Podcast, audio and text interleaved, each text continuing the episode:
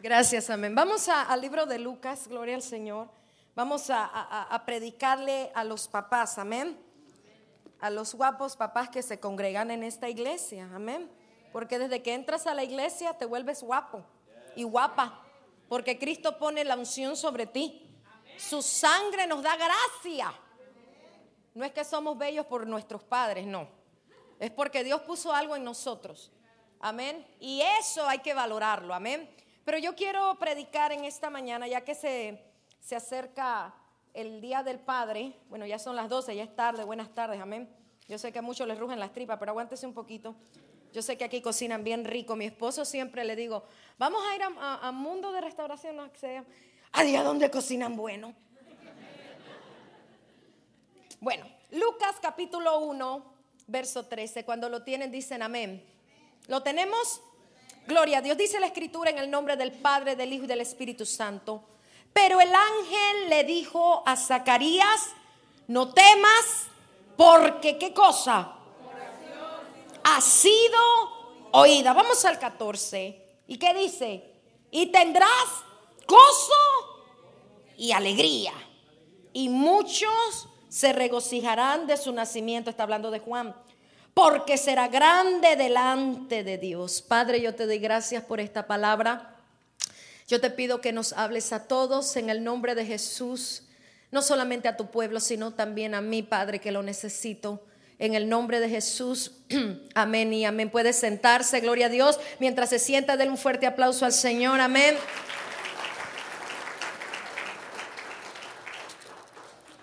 El doctor Lucas, ya, ya me pueden bajar el micrófono, gloria al Señor, un poquito. Dice, el, el doctor Lucas, él está escribiendo esta carta, se puede decir, ¿no? Pero es un evangelio, a un hombre llamado Teófilo.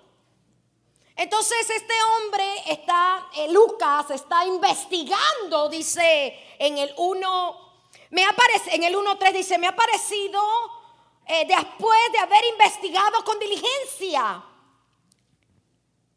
las cosas desde su origen, escribírtela por orden.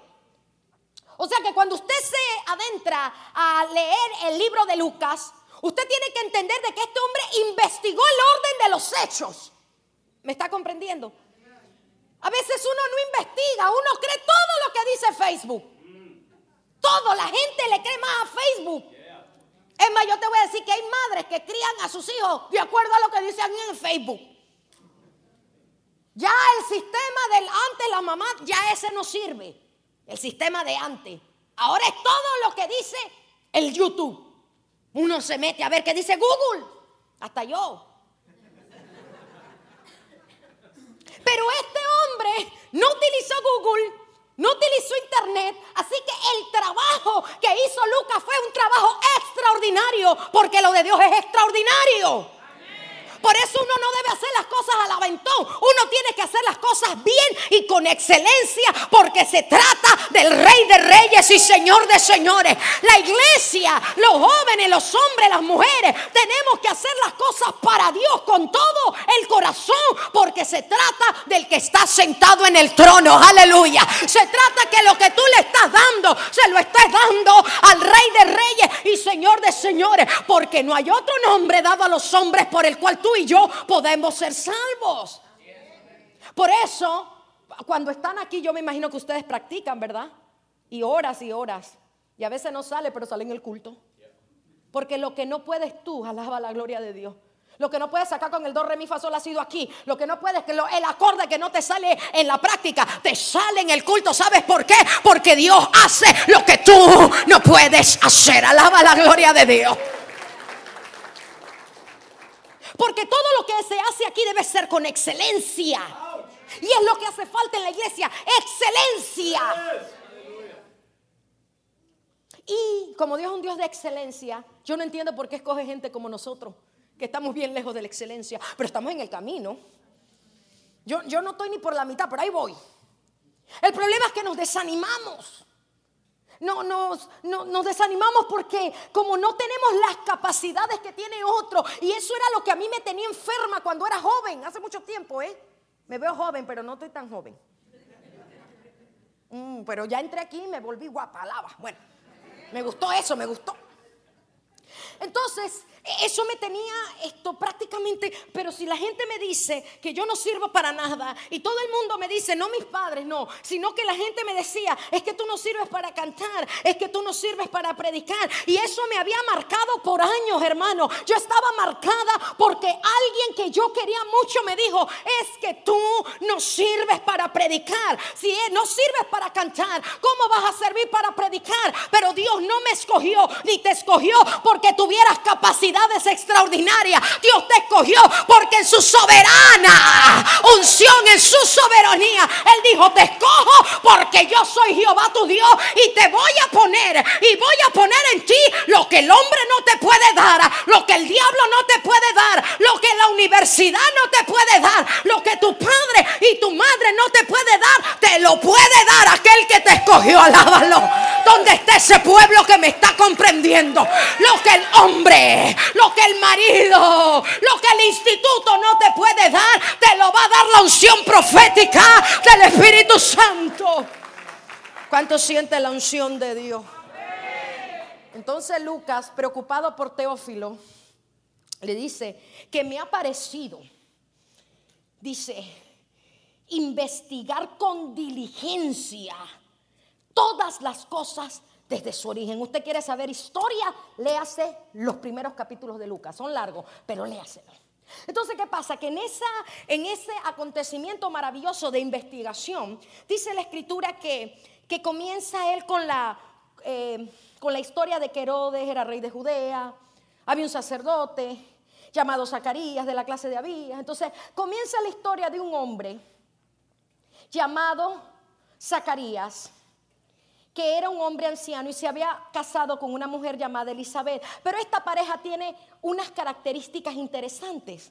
Dice que ambos eran justos delante de Dios, andaban irreprensibles en todos los mandamientos, no en el que le gusta,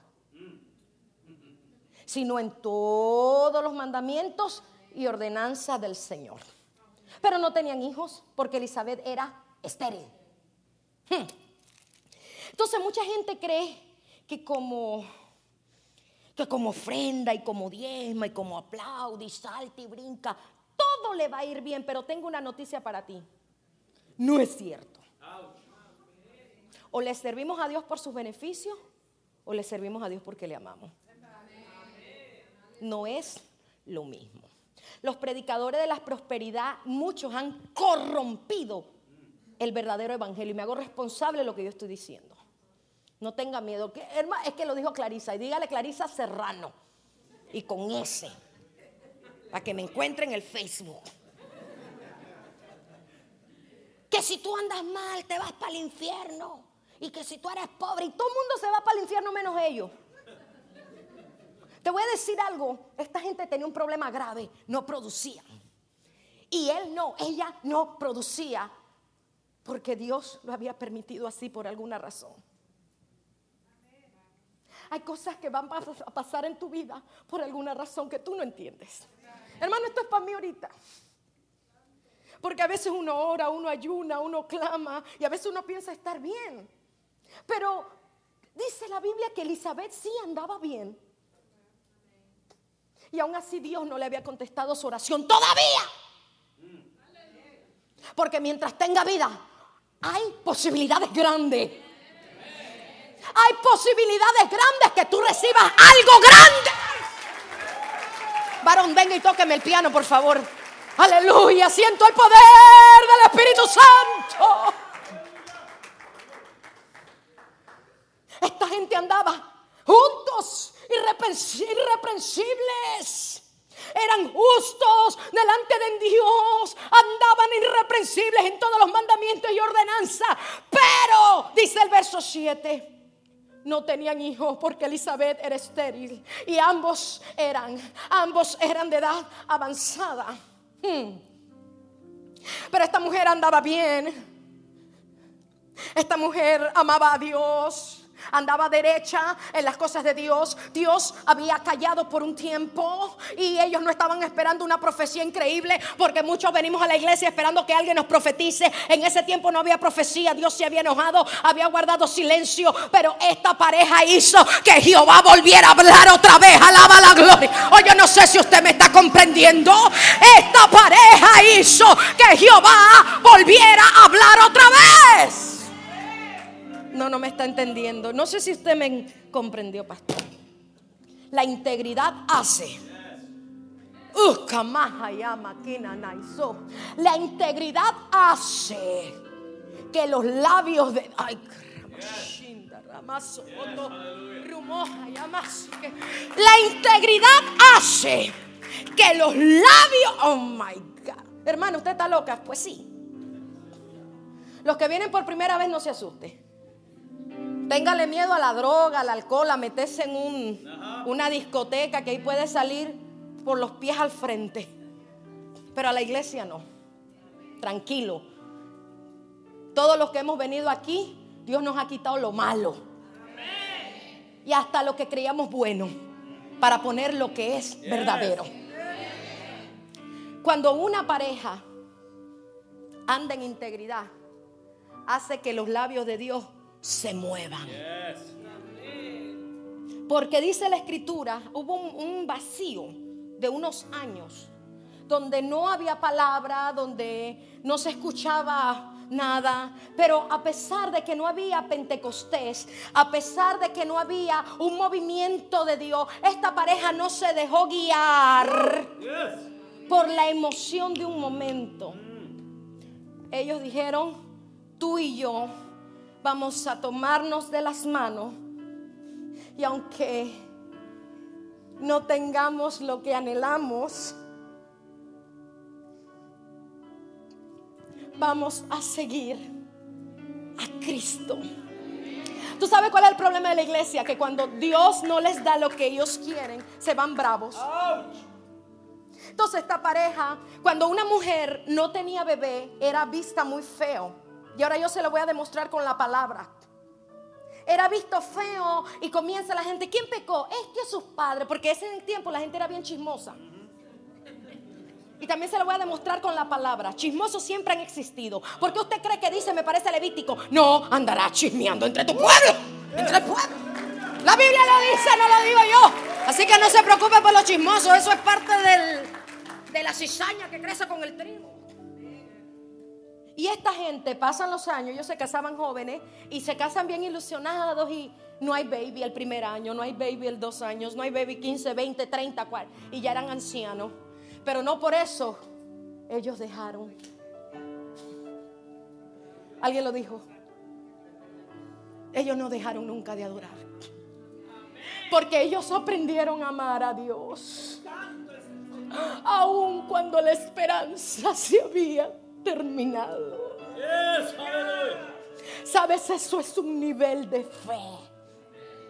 Venimos a la iglesia esperando que Dios nos conteste, esperando que Dios haga algo. Pero como pasa uno, dos, tres, cuatro, pensamos que Dios se ha olvidado. Te voy a decir algo. Cuando tú decides seguir los mandamientos de Dios, Jehová manda a su ángel que pelea a tu favor. Alábalo. ¿Dónde está esa iglesia de mundo de restauración? Que está creyendo en milagros, que está creyendo en puertas abiertas, que está creyendo en oportunidades grandes. Es el tiempo de guardar los mandamientos de Jehová. Y ellos eran ancianos y andaban irreprensibles y el diablo se burlaba de ellos y yo se lo voy a demostrar con la palabra. Vaya al versículo 25 de ese mismo capítulo, no sé si alguien me lo puede poner ahí, si, si no, no importa. El 1.25 dice, mira lo que dijo Elizabeth, mira lo que ella estaba viviendo. Así ha hecho conmigo el Señor. En los días que se dignó quitar mi afrenta entre los hombres, que es afrentar la burla que es afrentar, la señalaban, la señalaban. Mira, ahí está esa mujer, ahí está esa mujer, la que no puede parir, la pecadora. Oh, es esposa de un sacerdote, pero mira, no puede tener hijos. Yo te quiero decir en el nombre de Jesús, que te importa, así como dice Alondra, lo que diga la gente. es el momento de creer que un día Jehová se va a manifestar. Jehová se va a manifestar. Yo estoy esperando que ese momento venga.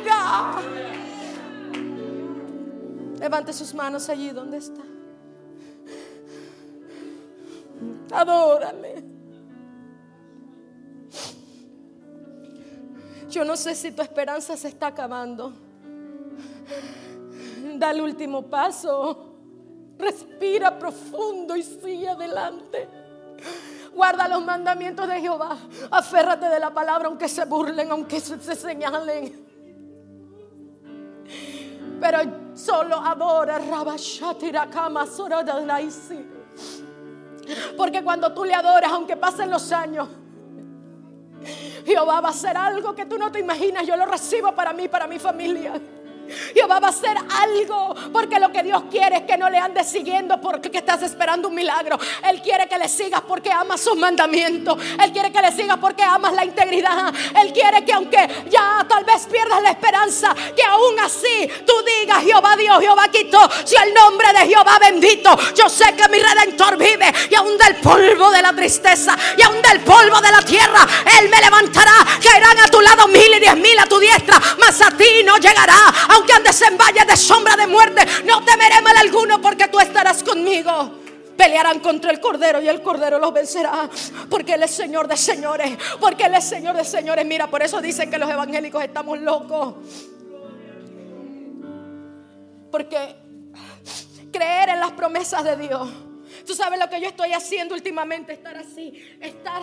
Ah, ah, voy a usar un... Ah, Tal vez un ejemplo que a muchos no les guste, pero es la realidad. Los caballos, no sé si usted ha notado en muchas carreras que le ponen como una visera aquí, para que ellos no miren al contrincante, sino que ellos miran a la meta. Nosotros tenemos que ponernos esas viseras espirituales para no mirar. Tú no tienes que ver cómo avanza el de al lado si te critica, si habla mal de ti. Así, ese es el, problema que la iglesia se ha detenido, es porque anda muy pendiente en lo que hacen los demás. Si tú no puedes, si tú no puedes con tus business, ¿cómo vas a rayos vas a poder con los de los otros? En Panamá se van más allá. Hay algo que se le llama molienda, no sé si lo sabe, pero lo voy a explicar. ¿Y cómo sabe usted eso? Porque toda mi familia, pues, somos de campo.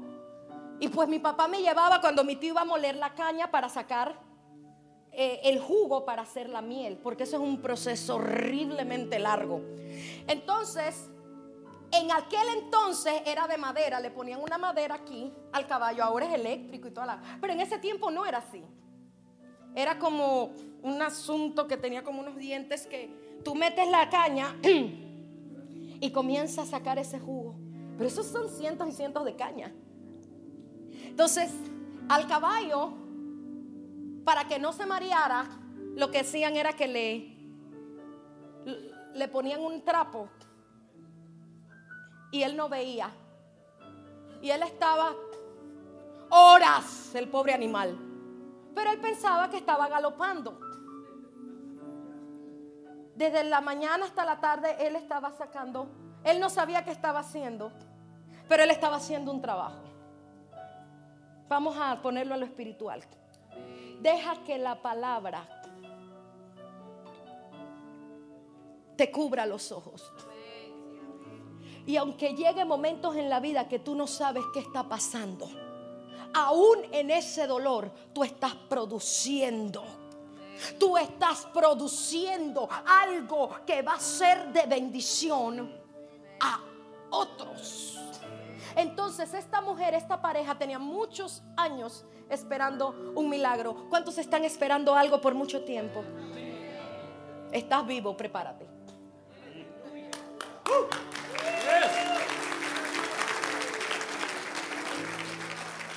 Yo estoy esperando un milagro hace tres años. Yo no sé si la última vez que les conté, que vine, les conté lo que me pasó del tornado. Sí. No lo conté. Ahí le cuento. Que usted me ve predicando de fe y esto y que lo otro. Eso fue en, en enero. Eso fue los primeros días de enero, el 16. Yo venía de unos eventos, todo chévere. Le digo a mi, a mi esposo, ese día estaban jugando los Cowboys, yo no sé con quién equipo. Le digo a mi esposo, vámonos rápido para la casa para que no nos alcance el tornado. Hoy iba detrás de mí. Estaba mi esposo y yo durmiendo y el tornado pasó a mi casa, la levantó, la estrelló, la desbarató, la, mi esposo y yo adentro. Reventó los... Bueno, eso fue una cosa, hermano, de película, pero aquí estamos.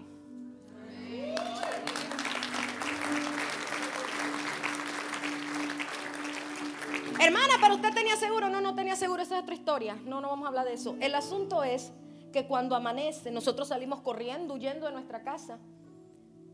Cuando llegamos a la mañana, todo nublado. Yo voy a mi casa porque compramos una, una mobile home nueva hace dos años. Cuando yo llego, hermano, eso estaba, que eso era tétrico. Y yo empecé a temblar.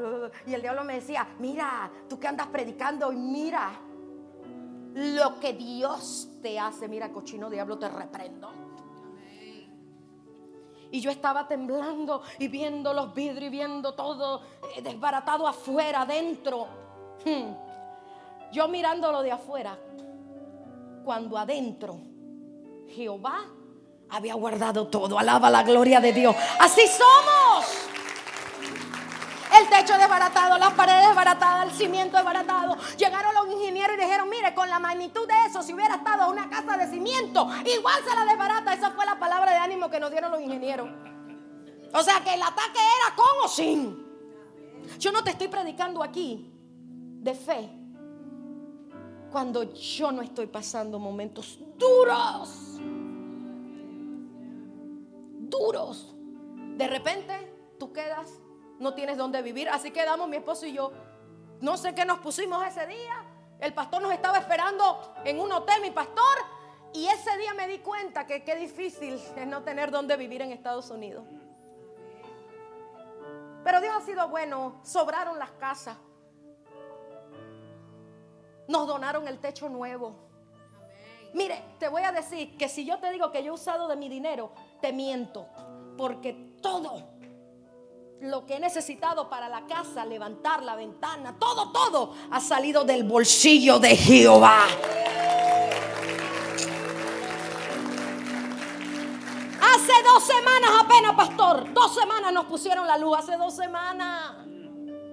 Hemos estado viviendo en una casa. Hace dos semanas nos pusieron la luz y nosotros temblando. Ojalá sirva la nevera, ojalá sirva la estufa, ojalá sirva todo. Y yo clamando, Padre, tú sabes. Y, orando y clamando. Y cuando mi esposo prende, hermano, todo funciona para la gloria de Dios. Mira, yo te voy a decir algo. Ya, ya, pues, pues, ya yo sé que muchos no se emocionan porque no ha pasado esto y gloria a Dios, ojalá nunca lo pase. Pero te voy a decir esto, el viernes fue la cereza del pastel. ¡Plip! Yo, yo, yo le había orado al Señor que viene la escuela de verano en la iglesia y yo de inventora dije que iba a donar toda la comida. Y mi esposo nada más me mira, pero yo, él siempre me apoya. Que Dios lo bendiga. Para mí yo, yo veo donde Jehová me suple. Y yo le decía al Señor antes de la escuela de verano, por favor, que esté mi casa lista para poder cocinar, Señor. Ay, ayúdame, Padre. Bueno, mañana empieza la escuela. El viernes llega el ingeniero, el técnico del aire. Y comienza a mover aquí, mover allá. Bueno, el asunto fue que nosotros pensábamos que iba el trancazo del aire. No, hermano, yo no sé cuánto. Se metió por Mi esposo enderezó el aire, pero estaba todo chueco, pero la casa le había caído encima. Y, y comenzaron. Ahí está el aire funcionando para la gloria de Dios. Mira, mi esposo y yo no tenemos el nivel de santidad que tenían estos viejitos. Pero aún en su misericordia, Jehová ha escuchado nuestra oración. Mira, papá, yo te voy a decir algo, voy a ir contigo. Yo sé que las mujeres somos bien lloronas. Y no me gusta que a Jeremías le digan el profeta llorón. No me gusta. ¿Sabes por qué no me gusta? Porque lo que estaba pasando Jeremías era demasiado agrio. Es fácil decir, ay, que lloró el profeta, porque tú no estabas ahí. No me gusta cuando los escritores dicen eso. Serán muy teólogos y muy lo que sea. Pero solo el que está en la olla sabe el calor que hay adentro. Y Jeremías estaba pasando uno de sus momentos más tétricos, profetizando y profetizaba lo que Dios le decía. Y aún así, prum, los israelitas lo callaban, lo pusieron preso el rey y todo lo demás, pero aún en la cárcel donde el diablo lo quería muerto, porque el diablo te quiere muerto, te quiere acabado. El Señor le dijo, Jeremías, Jeremías, clama a mí, clama a mí y yo te responderé y te enseñaré cosas grandes, cosas grandes. Mira, papá, clama, clama, clama, aunque el diablo se ría, aunque el compadre se ría, es el momento de cerrarle el oído al compadre, el oído al amigote. Comienza a creerle a Dios. Y entra Zacarías, y con esto termino, ancianito pastor. Él no entra a pedirle nada. Él entra a cumplir su trabajo. Pero la oración que había hecho hace muchos años no había muerto en el cielo.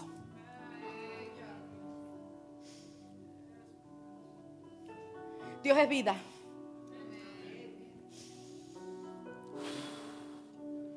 Y tu oración no muere en el cielo tu oración comienza a procesarse en el cielo. Lo que está muerto en las manos de Dios se convierte en algo vivo. Y él estaba muerto físicamente. La mujer estaba muerta físicamente. Después de los 60 años los ovarios desaparecen. El hombre deja de producir sus hormonas. Esto es científico ellos estaban ancianos. El escritor que había investigado dijo eran ancianos. Pero eso no es problema para Dios. Entonces él entra a ofrecer alabanza. Y ahora vamos a alabarle. Su esposa no estaba allí, ella no podía entrar, pero él fue a ofrecer alabanza. Ah. Él fue a adorar al Cordero fue a darle gloria al que vive para siempre. Él no fue esperando un milagro, no. Él no fue esperando manifestaciones increíbles, no. Él solo fue a darle gloria y honra al rey. Él no fue esperando que alguien lo tocara, no. Él no fue esperando que alguien le diera palabra profética, no. Él solo fue a darle gloria y honra al rey. Y mientras él alababa, mientras él glorificaba, a la derecha del altar algo grande pasó. A la derecha del altar se presentó alguien poderoso, un mensajero del reino, un mensajero de Dios. Porque cuando tú estás en integridad, cuando tú alabas a Cristo, Jehová mueve los ángeles a tu favor. Jehová mueve tus ángeles, mueve tus ángeles, Padre, mueve tus ángeles en los juzgados, mueve tus ángeles en los hospitales, mueve tus ángeles. ¡Uh!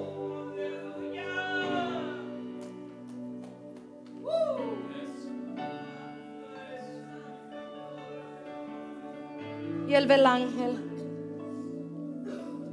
y le dice, no tengas miedo. ¿Dónde están los hombres? Levanten sus manos, levanten sus manos los machos.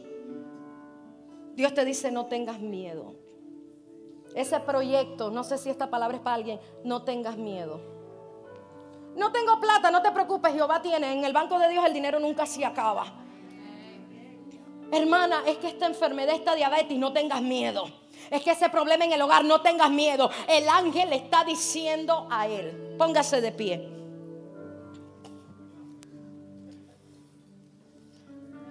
Pero el ángel le dijo,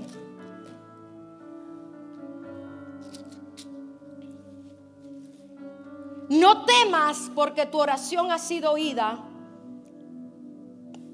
O sea que tu milagro no es solo para ti, es para tu familia. Y dice que ese milagro le dará gozo Y alegría, ¿sabes que es nuestro tiempo de volver a sonreír? Porque lo de Dios te ayuda a sonreír otra vez. Y el Señor comenzó a transformar todos sus hormonas seminales. Y mientras él estaba adorando y el ángel estaba hablando, el Señor comienza a hacer algo en el sistema reproductor que nunca había funcionado y comienza a hacer algo en, el, los, en la matriz, en las trompas de falopio, en, todo el útero. Y comienza el Señor a hacer sus cosas y comienza a hacer su obra. Y sale Zacarías mudo,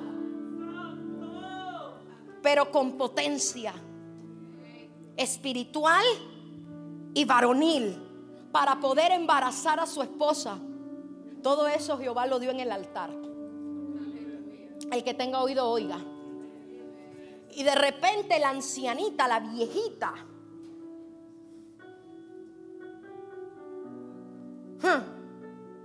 eh, se recluye en su casa esta mujer porque ella no puede creer que siendo tan anciana, comienza a sentir, dice que la mujer cuando va, comienza a picarle el pecho, las que han sido madres, yo, yo nada más porque he escuchado, comienzas, a lo mejor ella empezó a tener mucha hambre. Oye viejo, tengo ganas de, yo no sé qué comen los israelitas, tortillas bastante, de esas de harina así grandotas. Oye viejo, tengo ganas de higos. Oye viejo, y tenía al pobre mudo loco a lo mejor. Aquí no lo dice la Biblia, pero yo estoy viendo que la anciana ¿Qué es lo que se distingue cuando alguno va envejeciendo? El dolor en la espalda, como que se gastan los huesos. Entonces, una mujer embarazada no puede caminar así. Yo veo que la mujer embarazada lo que hacen es así.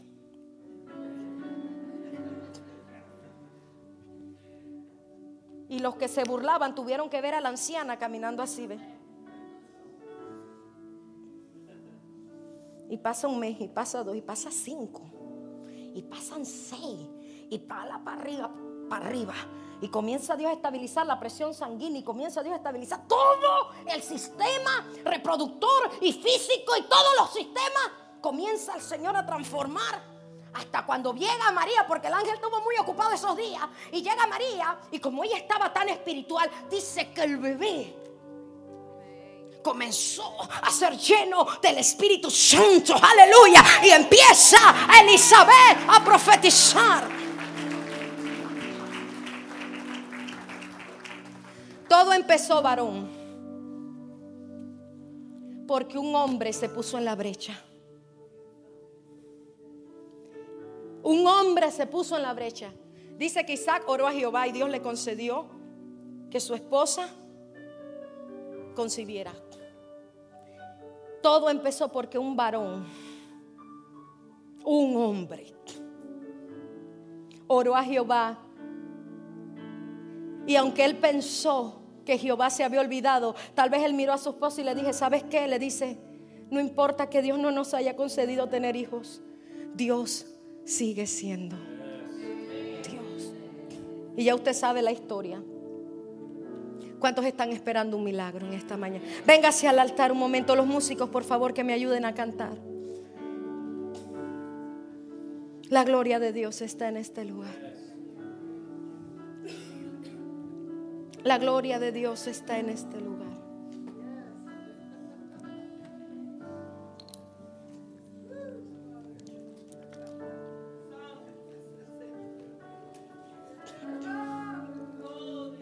Yo estoy esperando un milagro. Esto es para el que está esperando un milagro. Y para esas oraciones que uno piensa que, que ya Dios se olvidó, Dios no, Recuerda que las oraciones en manos del Señor se convierten en proyectos.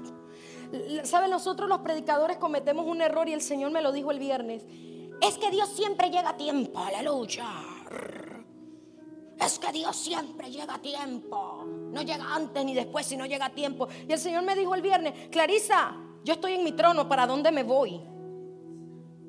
Es como que si Dios llega a tiempo, ¿no? Ah, es como cuando uno dice, llegué a tiempo, ni un minuto más, ni Como que si Dios se mueve de su trono y se va a pasear. ¡Ay! Clarisa necesita un milagro. Voy a, aquí estoy Clarisa. Llegué a tiempo. ¿Me está comprendiendo? No podemos, es que Dios es puntual. No, no, no, no, no, no, no, no. Dios actúa cuando Él quiere. No es que Él llega a tiempo o llega atrasado, no. Él está contigo. No te puede dejar. ¿Cómo va a llegar a tiempo? Si Él está conmigo y Él dijo, estaré con vosotros todos los días hasta el fin del mundo, ¿cómo voy a decir es que Dios, aleluya, yo he cometido ese error? Dios llega a tiempo. No, el Señor me dijo el viernes, no, yo estoy contigo, pero mi tiempo es perfecto. Yo no voy a actuar cuando tú quieras, pero mi presencia tiene que ser suficiente para que aguantes. Y aunque tú pienses que yo no estoy ahí, mi presencia tiene que ser suficiente. Su presencia es suficiente. Debería ser suficiente. Cuando las fuerzas se van y cuando tú ves que Dios actúa es porque el tiempo de Dios es perfecto. Todos levanten sus manos, aún los que se quedaron atrás, levanten sus manos. Canten hermanos, adoren la iglesia. Vamos a tomarnos un tiempo para adorar al Señor.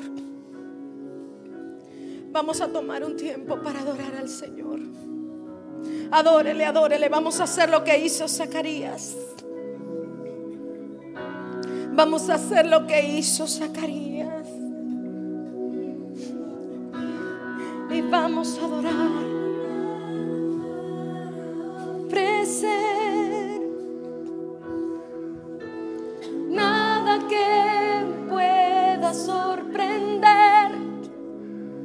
Solo un corazón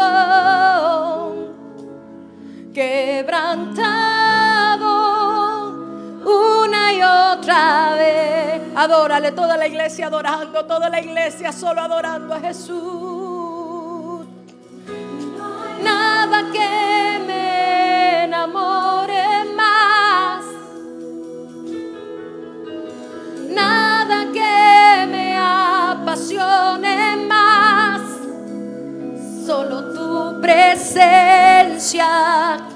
solo tu mirada